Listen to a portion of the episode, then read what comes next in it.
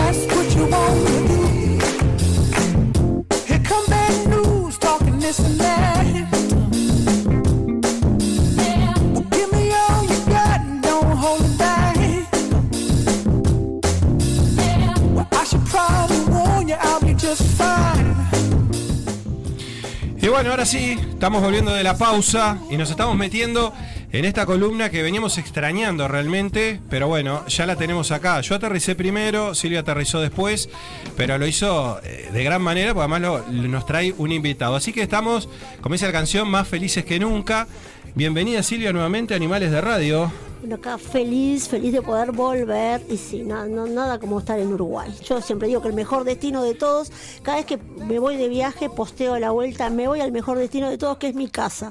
Así que verdad, feliz verdad. de estar nuevamente en Uruguay, feliz de poder eh, viajar como lo hacemos, pero con eh, una felicidad ex- extra, Sí. porque hemos traído un invitado de lujo, yo Por estaba supuesto. comentando antes de salir al aire, tenemos nada más y nada menos que a Carlos Pera, que probablemente lo conozcan por millones de, de entrevistas Sí, que ha claro. dado, este, pero aparte, para aquel que conoce al Carlos Pera persona, es una persona, es una, es, es un hombre que es eh, humilde y que es muy generoso. Él te da eh, oportunidades, él te acompaña, él, él se presta eh, este, para hacer estas cosas, como salir de donde estaba, que estaba tapado de trabajo, y tomarse unos minutos para venir a, a acompañarme en esta aventura loca que es tratar de tener un espacio en radio y, comentar un poquitito cómo está nuestro, nuestro, nuestro sector que es el turismo. Así que más que agradecida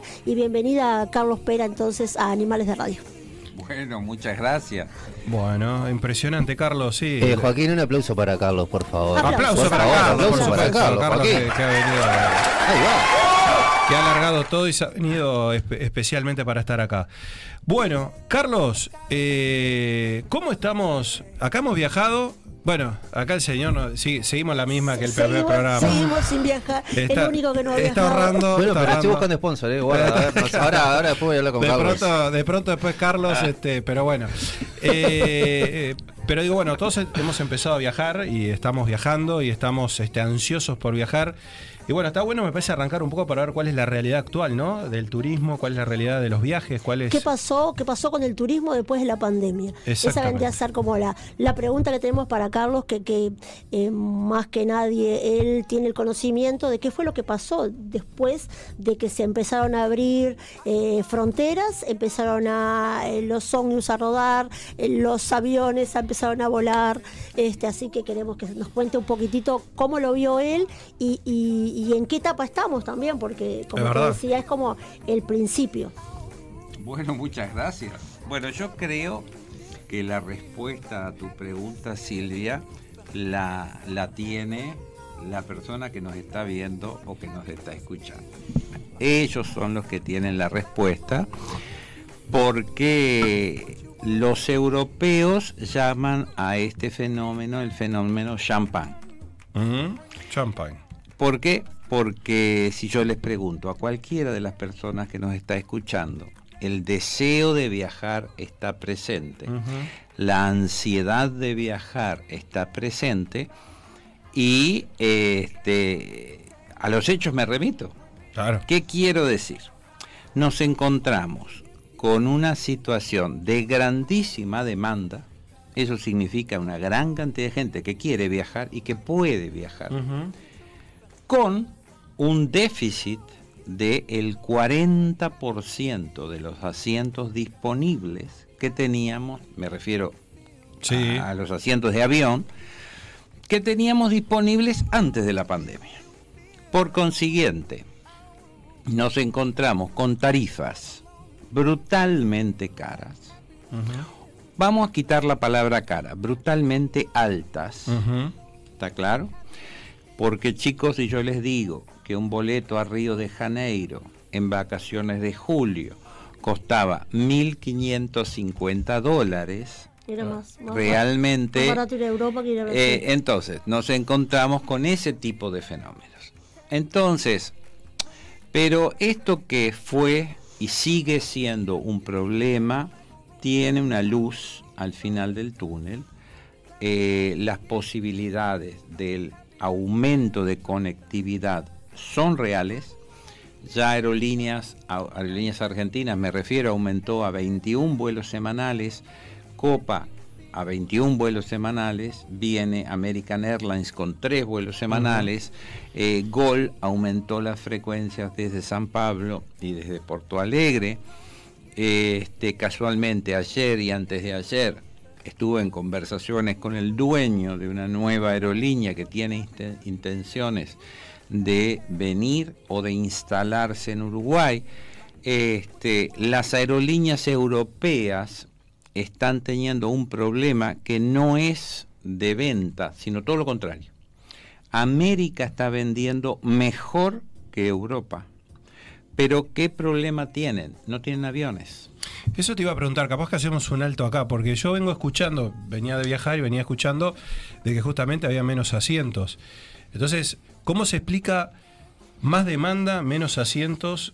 ¿Por qué no se activaron lo- los asientos que estaban disponibles este, pre-pandemia?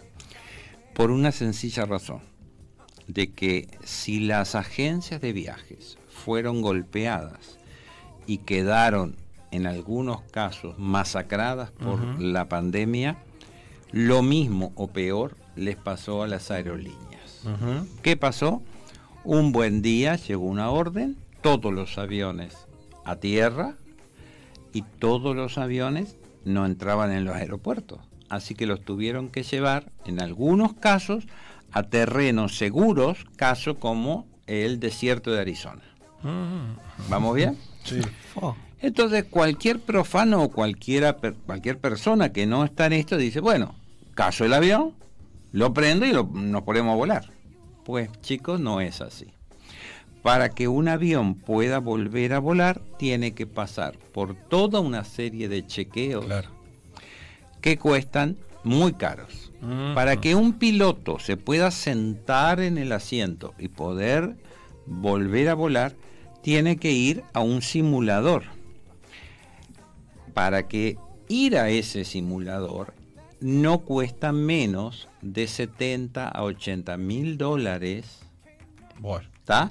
entre pasajes, horas de simulador, alojamientos, este, viáticos, alquiler de autos, etcétera, etcétera. Claro. Y te estoy hablando de un piloto. Piloto. Claro, sí, sí. son- Lo por- mismo pasa con los auxiliares de cabina, para que más o menos tengas una idea. eh, es, los aviones que vienen de Europa vienen con dos comandantes y dos eh, primeros oficiales. ¿Por qué? Porque son vuelos de más de 13 horas Claro. y las tripulaciones se vencen. Más 14 tripulantes de cabina. Por favor, saquen la cuenta hagan las multiplicaciones y entenderán el por qué toda esa cantidad de aviones que estaban volando hoy en día no lo no pueden están hacer. activos.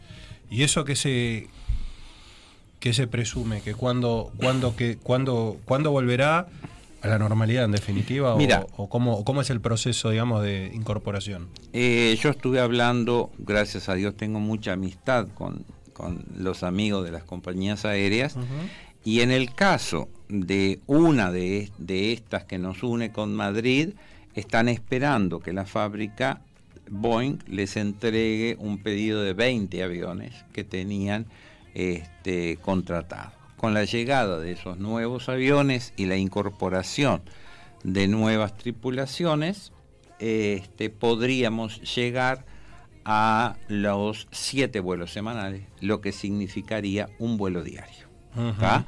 Y la otra aerolínea también está esperando hacer algunos cambios para poder pasar a un vuelo diario, lo que aflojaría un poco la tensión actual. Este, y también, una vez de que ese número de asientos disponibles también aumente, las tarifas deberían de tender a estabilizarse, pero en tarifas más bajas. Más bajas. Yo quería hacerle una consulta que, que, que es, que es la que se me ocurre de también por qué están las tarifas altas. ¿Vos considerás que es porque necesitan también ese boleto caro para recuperar? Porque una de las, de las teorías que tengo es, se perdió tanto dinero que no van a sacar vuelos totalmente económicos porque no van a recuperar nada Claro. absolutamente de lo que se perdieron. Creo que está relacionado con eso y creo que también va a haber como una etapa que para mí va a ser hasta el año que viene de que van a seguir esa, o sea, como que va a estar tratando de recuperarse de Que no va a alguna ser tan manera. automático la baja de precios me- con esa incorporación. O con Mi- esa mi- nueva mi, no- con pregun- esa mi pregunta es esta, ¿está relacionado también con eso de que necesitan como recuperar lo que perdieron y una forma de hacerlo es con esos boletos caros? No, ¿No? no. ¿No? Porque pensé, pensé Déjame que te así. cuente. El, un, un hecho es, un hecho es, eh, la, por un lado está la demanda, o sea, están los pasajeros. Pero vos no te olvides que Uruguay está inmerso en dos gigantescos mercados. Sí, Me estoy refiriendo a un Brasil con Brasil y 220 Argentina. millones de habitantes, a una Argentina con 44 millones de habitantes. Yo, dueño de la aerolínea, ¿dónde voy a poner el avión? En Brasil o en Argentina. Lo voy a poner en, aquellos lugares en donde el vuelo No me sea más por Pero si a eso le agrego esta guerra que hay en Europa, con la crisis energética que tienen, con el valor del combustible que, que también eso tienen, influye. Sí, ¿tá? claro. Eso influye y grandemente. Y por favor, mirá que yo no es que estoy defendiendo, sino que estoy hablando de realidades de las compañías aéreas. Y el pasajero o el agente de viajes o el que no sabe, Sí, sí. le interesa saber el precio final que tiene que pagar por su boleto. Quiero ir a Madrid, bueno, ¿cuánto me cuesta? Y el agente de viajes le va a decir, amigo, te va a costar 1.800 dólares, 1.900 dólares, porque son las tarifas las promedios tarifas. que hoy están. Exacto. Ahora, si uno entra a hilar fino y dice, esos 1.800 dólares, ¿de qué están compuestos? Acá es donde viene que a muchos se les puede caer La mandíbula. la mandíbula. Claro. Porque quizás la tarifa, tarifa, Sí, sí. sean 300 dólares por tramo. Pero resulta que hay, existe un ítem que se llama Q de combustible, que te cobran aparte el combustible por pasajeros que puede andar por los 300, 400 dólares, más Q de seguridad, más el impuesto español, más el impuesto uruguayo, más la tasa uruguaya, más la tasa española, Claro. Sí, al final son todos impuestos. no sé si se me entiende. Entonces, Sí, si desglosás eso, eh, Claro. eso es, es todo un tema. Casi el eh, 80% se va en impuestos. es- Claro. A ver, y en tasas. sí. eh, yo me gustaría verles la cara a quién nos está viendo o quién nos está escuchando.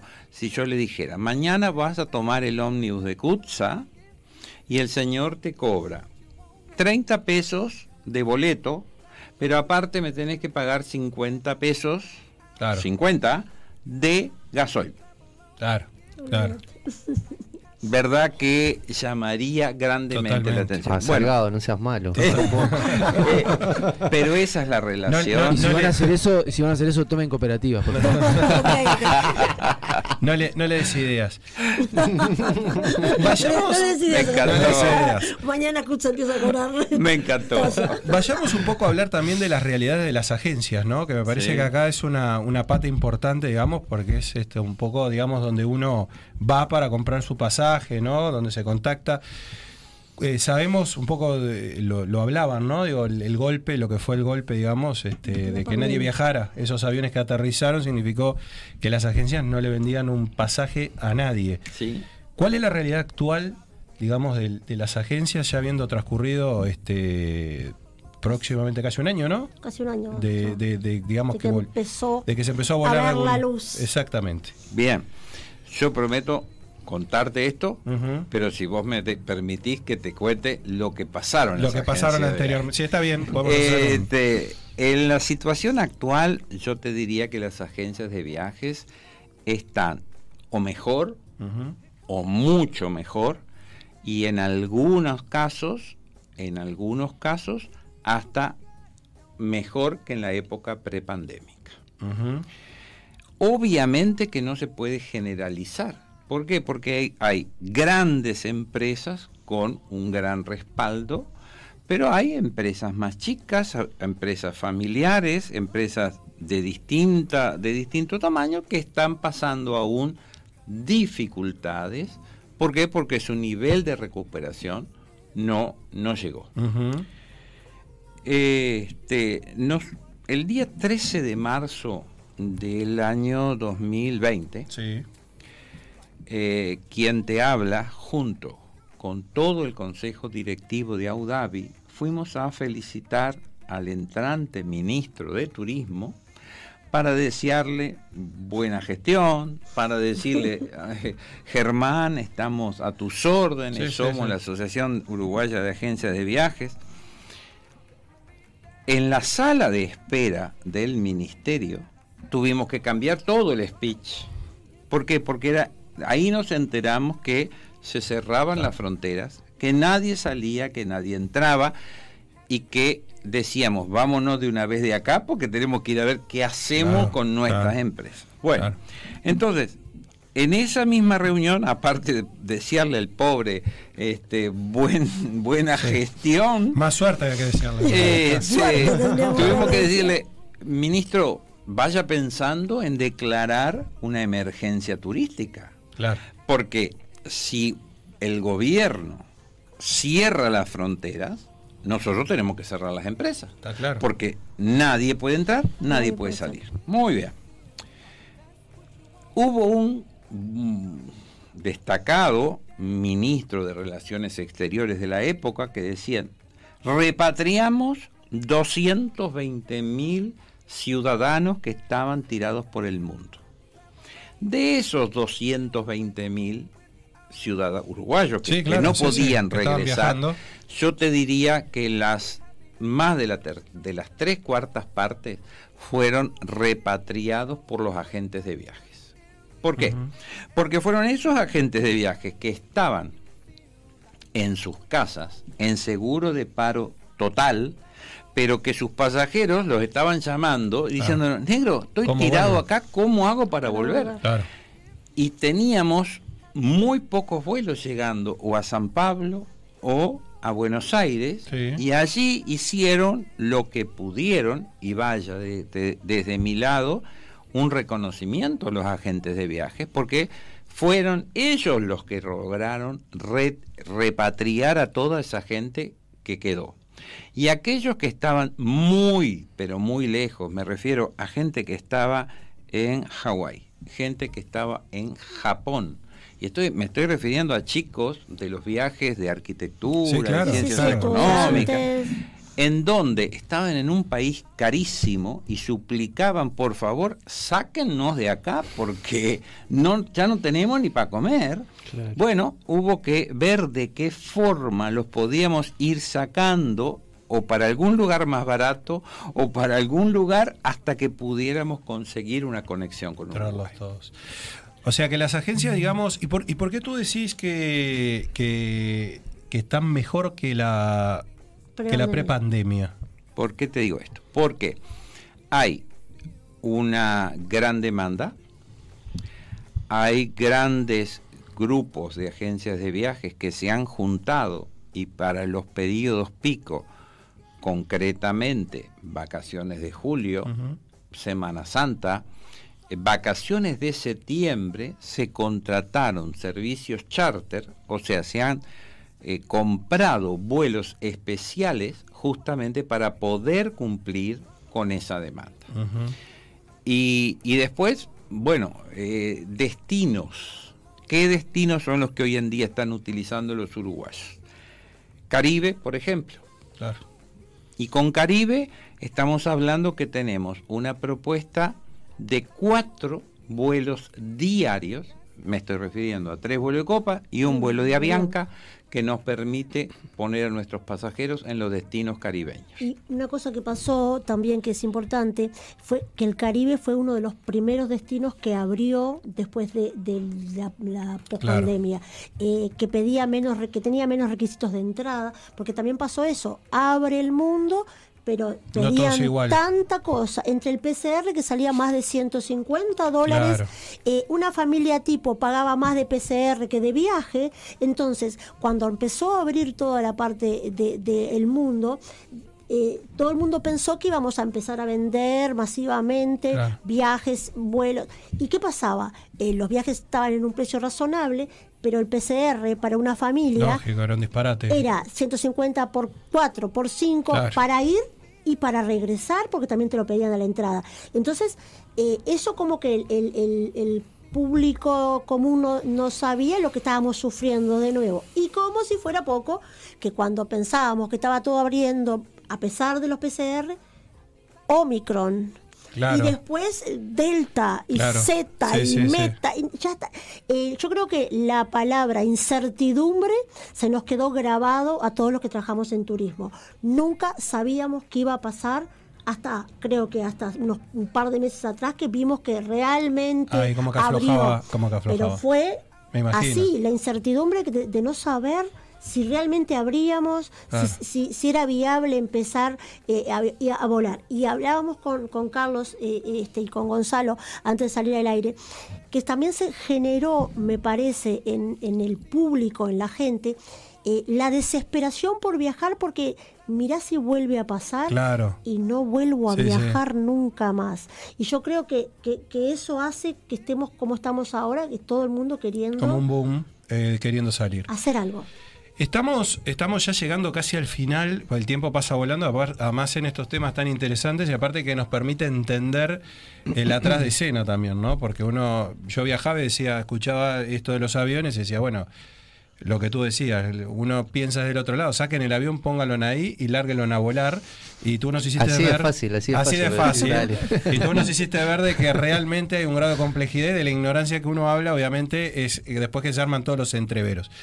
Pero no quiero, no quiero que se nos pase porque quiero que hable de cruceros. Exactamente. Eh, por eso trajimos Llegó la hora de... un videito ahí que nos menciona. Ustedes saben que yo soy fans de los cruceros. Ah, yo también, Silvia, cuando me quieras invitar. y tenemos la oportunidad de tener al representante de Costa con nosotros que hable un poquitito, que también, así como habló de los aviones, mucho del precio que tiene ese crucero son de tasas y que nos cuente un poquitito por qué, por ejemplo, no llegó, no llegó Costa Cruceros eh, eh, el año pasado, cuando empezaron a llegar los cruceros a, Brasil, que también quedamos así con el corazón apretado porque pensábamos, bueno, a partir de ahora ya empiezan y ahora te va a contar qué fue lo que pasó. Y convencí a mi señora de que de viajar en crucero, que le da un poco de miedo. Desmitifiquemos, no, no tiene que tener miedo. desmitifiquemos eso de, claro, cruzamos acá a Buenos Aires, se nos mueve mucho, desmitifiquemos eso también. Bueno, muy bien. Bueno, para responderte, Silvia, y en lo que me es personal, hago 100% responsable al gobierno de Brasil sin anestesia. y por si a alguno le queda alguna duda, creo que fui asquerosamente claro, en donde el gobierno de Brasil dice, muy bien, van a haber cruceros, pero solamente les permitimos navegar en aguas jurisdiccionales brasileñas. Por consiguiente, Uruguay y Argentina por una decisión del gobierno de Brasil, por si no hubiera quedado claro, este, se quedaron sin temporada de cruceros en la temporada pasada. Así que imagínate Bueno. verlos ahí cerquita y no. Eso ya pasó, No eso puede ya ir. pasó, y vamos ahora con tu señor. Este, el crucero, este año Costa Crucero va a venir con dos gigantescos cruceros a Uruguay. Uno tiene 307 metros de largo y otro tiene 311 metros de largo. Te estoy hablando de tres cuadras de barco, Claro. una altura como un edificio de 17 pisos. Uno va a transportar 3.800 pasajeros más 1.500 tripulantes. Y el otro va a transportar creo que 200 pasajeros menos. Pero acá lo importante es la excelente relación costo-beneficio que tiene el crucero. El crucero es un medio de transporte que te va a ir llevando a un itinerario tipo que es Montevideo-Buenos Aires, Buenos Aires, Angra dos Reis, luego a Río de Janeiro, luego a Ilia Vela y después de allí dos días de navegación hasta Montevideo. También es un centro gastronómico. Y cuando yo hablo de, de centro gastronómico, le digo chicas o chicos, si están haciendo alguna dieta, lo dejan porque que van a bajar con dos kilos de más. Claro, claro. ¿Por qué? Porque son tres desayunos, dos almuerzos, merienda, cena, bocados de medianoche y si les queda algo de languidez, este, hamburguesas y sándwiches las Bueno. 24 horas del día a la cabina. Yo creo que va a mandar bien, ¿no? Lleva Mágica. flotando. ¿Vamos bien? Va, yo creo que vamos a llegar muy Después, bien. el crucero tiene todo un centro de diversión. En donde tenemos shows todas las noches. Pero a ver, cuando hablamos de shows nos referimos a un teatro de tres pisos. Con 1.700 asientos, con un escenario móvil en donde todas las noches hay un show donde hay 15, 20, hasta 30 personas en escena. Espectáculo. Estamos hablando de que el crucero en el quinto piso tiene entre salones y bares un total de 15 y en todos los lugares hay música en vivo. Claro. Entonces, piscinas, jacuzzis, equipo de animación para los chicos, equipo de animación para los adultos. Y si yo te digo de que un crucero puede costar este, a partir de 700 dólares, todo esto que yo te estoy diciendo, Muy podrás ver que la relación costo-beneficio es muy alta. Sí, sí. Y si a eso le agregamos que podés tomar el crucero a escasas cuadras de tu casa, Claro. porque el embarque y el desembarque es en Montevideo, Claro. eh, hace que mucha gente esté optando por Costa Cruceros y te digo que ya estamos arriba de los 2.500 pasajeros Claro. que van a viajar este año en Dale. Natalia, ¿qué te cuesta? Me llevas a mí también. Aparte imagino que si no se puede por aire hay que ir por tierra, ¿no? Y Es que es una de las ¿no? opciones. Una de las ventajas. eh, Porque el del momento. verano aéreo va a ser caro. Claro. El claro. verano aéreo todavía este año va a ser caro.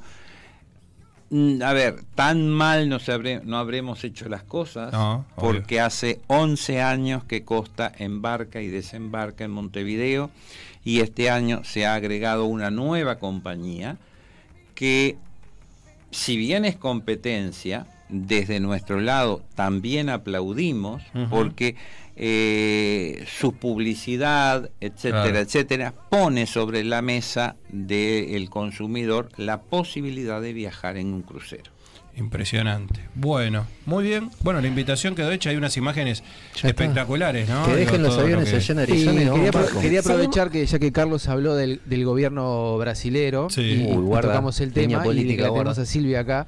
En breve tenemos la- las elecciones en Brasil y tengo el recuerdo de, de Silvia, no vamos a hablar de política, por supuesto, este programa no habla de política, pero sí, Silvia, eh, cuando viajé con ella me hizo un- una gran anécdota que hace muchos años atrás llegaste a un lugar que no recuerdo si era un hotel. no, yo no puedo creer que tú lo recuerdes. Sí, Te exactamente. fuego al sí. aire, Sí. No, no, no, no. Sí, estaba en un hotel en Foz de Iguazú. Contala. Estaba en un hotel de Foz de Iguazú viajando en el Carimá y mm, el dueño, un señor muy amable que siempre... Gatti. Gatti, exactamente. Eh, yo venía por un pasillo y salía Gatti de la oficina con alguien. Y me dice, ah, Silvia, pasa por acá que te quiero presentar al futuro presidente de Brasil. Y así como yo te puedo saludar a Bolívar, "Uy, un gusto, Silvia Levo, me dice Lula da Silva. Lula. Bueno, Lula, aplauso, abrazo, Lula, a los besos yo con Lula. Y después fue presidente de Brasil. Tranqui, ¿no? Guarda. Y yo anduve bueno. los besos, anduve los besos con Lula. Oh, oh, declaración No fuerte. puedo- No, no puedo creer- Lula. no Sí. puedo creer que vos recuerdes esa anécdota. Sí. Pero es así. Me quedó grabada, Silvia, esa Increíble. anécdota. Son cosas, las cosas lindas de, de los de- viajes, de los de viajes viajar, de turismo. de viajar. Bueno, impresionante. Carlos, eh, bueno, no sé si nos quedó algo colgado de, de lo que veníamos, creo que Yo creo que no. Creo que hablamos eh, un poco de todo. Para eh, simplemente Sí. reforzar la, la- la idea de lo que era traer a Carlos Sí. a una entrevista, que es primero es un lujo. Por supuesto. este, y, y con, con datos, con, con cosas específicas, y siempre es espectacular escucharlo, porque en mi caso, que me gusta aprender, siempre aprendo. Así que gracias por, por, habernos favor. acompañado y por, por compartir este espacio con nosotros. Y por supuesto, si quieren viajar, comuníquense con Silvia. Con Silvia, ¿cómo pueden? Silvia? 094-679-635. 094-679-635. Grupos acompañados, nos estamos yendo a Europa ahora en noviembre, 7 de noviembre, España, Suiza, Italia, Francia. Nos estamos yendo en Costa Cruceros el 5 de febrero, grupo acompañado. Muy bien, yo no los voy a invitar a viajar, pero sí los voy a invitar que si quieren adquirir los mejores artículos, por ejemplo, indumentaria y artículos de parafernalia canábica, ¿a dónde tienen que ir, Magic? Puedes viajar eh, en Galería del Virrey, el local 10 de Yuyo. Brothers. Los Por amigos de. Yuyo Brother que desde Claro. el año 2002 están poniendo la chala en la psiquis de la Tienen gente. una galletita que es como subirte un crucero. Exactamente. bueno, bien, bien ahí. Bueno, si quieren hacerlo, por supuesto, eh, comunicarse y viajar hasta el local de Claro, los amigos viajan. de Yuyo Bros, pueden hacerlo al 099 383-899, ya lo dijo Magic, Galería del Virrey, que también tenemos ahí que... eh, Ahí vecina. ahí vivo. Por supuesto, vecina Silvia. Ahí Exactamente, y por supuesto también en las redes sociales de Yuyo Brothers. Todo conduce, todo conduce a la Galería del Virrey, por ¿Te supuesto. diste Ah, sí, cuenta, sí, no? sí, Está- sí. Estamos en el centro. En el centro, buena ubicación. Carlos, bueno, agradecerte Por favor. eh, mil por, por estar acá, por hacerte un tiempo, por contarnos con tanta claridad todo esto que hemos aprendido y la audiencia por supuesto que también, porque obviamente la información a veces escasea y, y- y cuando viene de alguien que sabe y que lo sabe además explicar, eh, siempre bienvenido. Así que bueno, estamos a las órdenes, las puertas están abiertas y bueno, lo que, lo que indica que en algún momento nos volveremos a ver. Tu vida merece un crucero. Opa, ¿y la mía? No, usted no, porque ha sido muy, ha sido muy complicado convencerlo de Pues yo ahora quiero crucero. El avión, una ventanita, cosito así. Se arregla. Hormiguitas, ves. Y acá teatro, Sí, joda las verdad. 24 Es horas. verdad. Te, te meten comida, tres desayunos, te meten comida a la fuerza. Es, es impresionante. El que no come es porque no quiere. es lo que Oh, decía qué Carlos. bien. Dieta, nada.